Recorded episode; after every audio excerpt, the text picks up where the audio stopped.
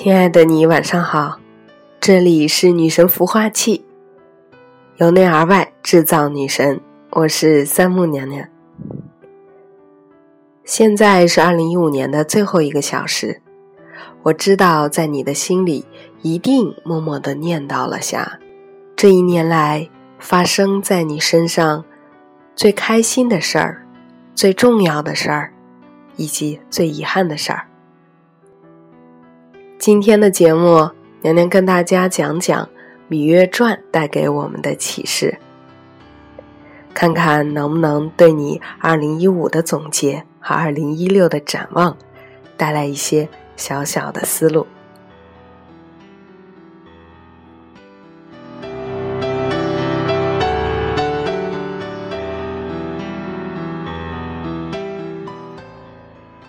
芈月传》播出到现在，娘娘最喜欢的剧情是春申君、黄歇和芈月在秦国的四方馆相见。那个下午阳光灿烂，两个本以为已经相隔人世的人又再次遇见了。他们并没有狗血的立即拥抱在一起，而是远远的望着。这一刻。芈月的眼中悲喜交集，感慨万分。这一幕，也是整个剧最精彩的一幕。有很多小伙伴们都说，女主角芈月简直是自带光环，拥有开了外挂般的人生。她的爸爸是楚威王，弟弟是秦国的四任国相魏冉，义弟是战国的杀神白起。初恋是战国四君子春申君，情人是义渠王，丈夫是秦惠文王。莫逆之交是名嘴张仪，启蒙老师是屈原，玄孙是秦始皇。戏里各个男人都宠她爱她，有了这样的配置，芈姝怎么可能能斗得赢他呢？如果按照小伙伴们的说法，芈月的成功靠的该是她生命中的这些男人们。我们今天的节目就来讲讲《芈月传》的启示：一个国家的兴衰，其实是掌握在一个母亲的手中。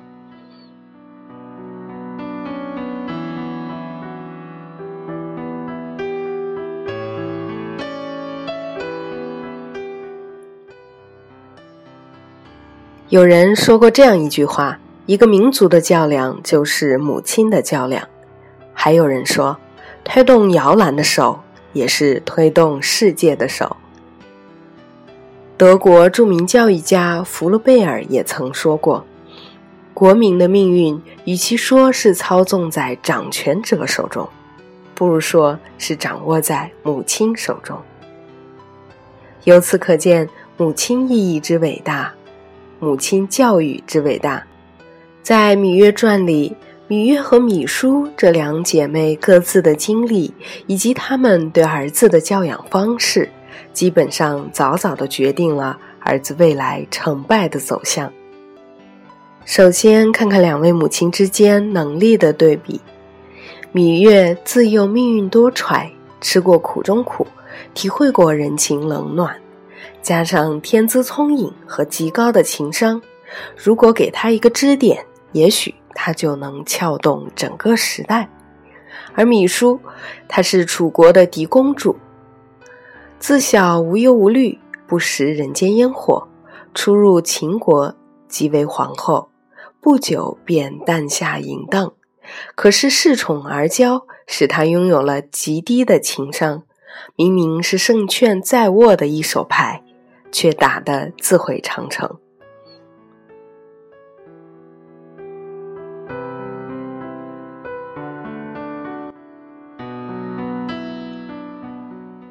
接下来再看看他们不同的教育方式。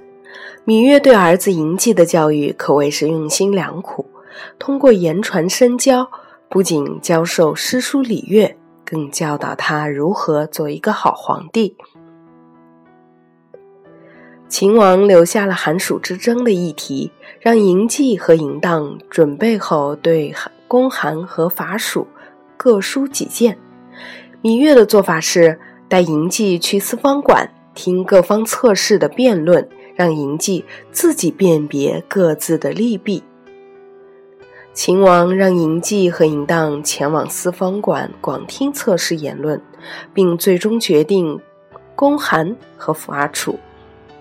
芈月嘱咐嬴稷，无论别人怎么做，继儿只要用自己的心去下注，就不会错。在四方馆，嬴稷把张仪贿赂他的蜜豆吐出来，因为怕吃了他的东西就会影响到自己的判断。秦王询问嬴稷支持伐蜀的原因，嬴稷说：“此乃出其不意的做法，若是人人皆知的路数。”敌人也一定知道。当芈月带着嬴稷流落在燕国苦难之地的时候，觐见燕王时，尽管寒意袭人，但芈月端然而立，仪态丝毫不乱。嬴稷见母亲如此，也忍着寒冷，昂首前行。即使有侍女送上暖手炉，他也礼貌拒绝，因为不敢在军前失仪。嬴稷流落燕国为质，穷困潦倒，前途未卜。但芈月一边给他讲嬴重耳一国为质二十年，终成一代霸主的励志故事，一边带他进入市井，结交义士，关注民生。并引用老子的话教育嬴稷：“江海，所以能为百谷王者，以其善下之，故能为百谷王。”嬴稷成为秦昭王，唯我独尊，心里膨胀。芈月适时泼上冷水，让昭王跪在门前反省。而与芈月截然不同的是，芈姝。他没有用龙头勒住王位上的野马，最终葬送了一切。芈月不能让子期的心也跟着膨胀。反观秦后芈姝，在对儿子嬴荡的教育问题上，与芈月相比，简直可以用一塌糊涂来形容。嬴荡自小洪武有力。常仗着嫡子的身份和一身的蛮力欺负宫中比自己弱小的兄弟。一日，银通和嬴稷在园中玩狗，嬴荡将银通扑倒，并抢走银通的小狗。小狗将银荡咬伤，银荡怒而将狗摔死。芈月好心提醒他，银荡身上有力气。芈姝非但不责备自己的儿子，还认为芈月是故意在挑事儿，不服气自己的儿子，因为年龄小还能打赢自己的哥哥，这么强大。嬴荡自小任性而为，不顾后果，每次闯祸，芈书记身边的人的口径几乎都是一致的：孩子还小，大了就好了。秦王留下寒暑之争的议题，让嬴稷和嬴荡准备后对攻韩或者伐蜀各抒己见。芈姝的第一反应是：快去找你的王叔和甘大夫，让他们帮你。秦王让嬴稷和嬴荡前往四方馆广听测试言论，并最终决定攻韩或者伐蜀。芈姝建议嬴荡为了稳妥起见，跟随。大多数人的意见，该持赢率高些。嬴荡到四方馆后，见多数人支持公韩，故人云亦云。在这部剧里，很少看到芈姝与嬴荡的教养互动。没错，他是很爱他的儿子。自从失去了秦王的宠爱，他几乎把全部的爱都放在儿子身上。当荡儿被杀人蜂蛰伤、性命垂危时，他恨不得替他去死。从嬴荡出世，他就开始不惜一切代价为儿子谋取太子之位，大有挡我儿者死之势。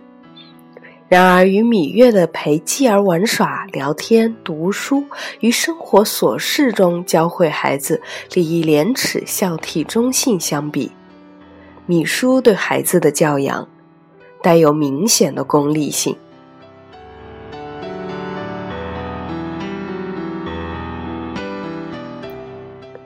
淫荡幼时，芈姝让其利用各种机会在秦王面前表现勇武善战。淫荡成年后，为保护其登基，芈姝与儿媳魏仪各引母国的兵马，展开长达三年的内战，令得秦国几近毁灭。在剧中，我们可以看到，虽然芈姝对淫荡恨不得把心掏出来，但淫荡对他的态度大多是无视，不听他的劝告，不把他的话放在心上。正因为芈姝的疏于管教。导致秦武王嬴荡长期荒废朝政，后竟然荒唐到举鼎压而死。芈姝多年的苦心经营也毁于一旦，甚至身陷囹圄。说到底，言传身教至关重要，家长怎么样，孩子便怎么样。嬴稷和嬴荡的爹都是一个爹，娘却不是一个娘。这时候，他俩长大成为什么样的人，关键因素就在于各自的娘怎么教。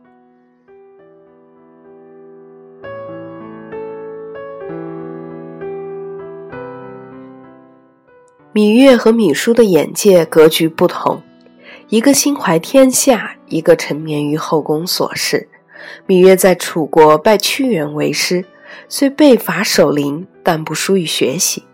到了秦国，则博览群书，看策论；到四方馆听各方游士辩论，帮秦王整理书简，出谋划策。而芈姝见秦王时，还只停留在关心吃喝拉撒、生活琐事。长此以往，两人的差距越来越远。子学母样，淫荡随母亲养尊处优，缺乏学习能力和创新思维，注重一些细枝末节的事儿，没有开阔的眼界和格局；而嬴稷随芈月勤奋好学，凡事注重问一个为什么，看问题看长远，长此以往，聚沙成塔，把一个个小的优势变成巨大的优势。最终具有了开创思维和能力，也具备了一国之君的高眼界。芈月之子嬴稷成为秦国在位时间最长的国君之一——秦昭襄王。昭王时代为秦统一六国奠定了基础，是秦国最重要的决胜时代。昭王成就卓著的背后，与其母亲芈月的教子有方息息相关。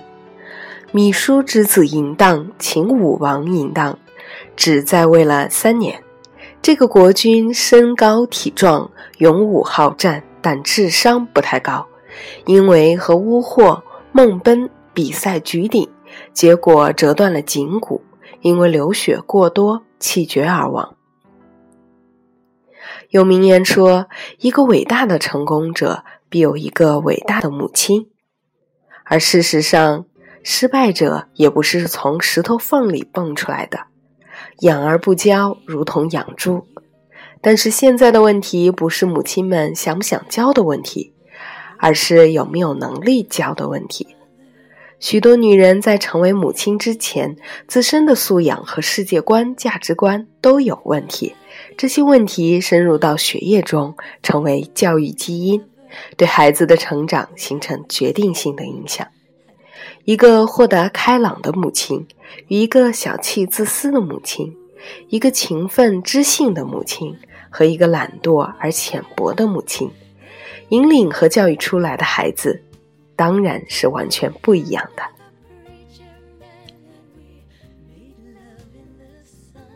今天的女神孵化器要带给大家的就是《芈月传》的启示：一个国家的兴衰，其实取决于一个母亲。如果你是还没有孩子的女性。你要做的是什么？我想你知道了。如果你是一个还没有媳妇儿的男性，你要找什么样的人？我想你也知道了。新的一年三母娘娘祝大家心想事成，万事顺意。最后送给大家一首非常好听的歌《，Have Never Been to Me》。明年见。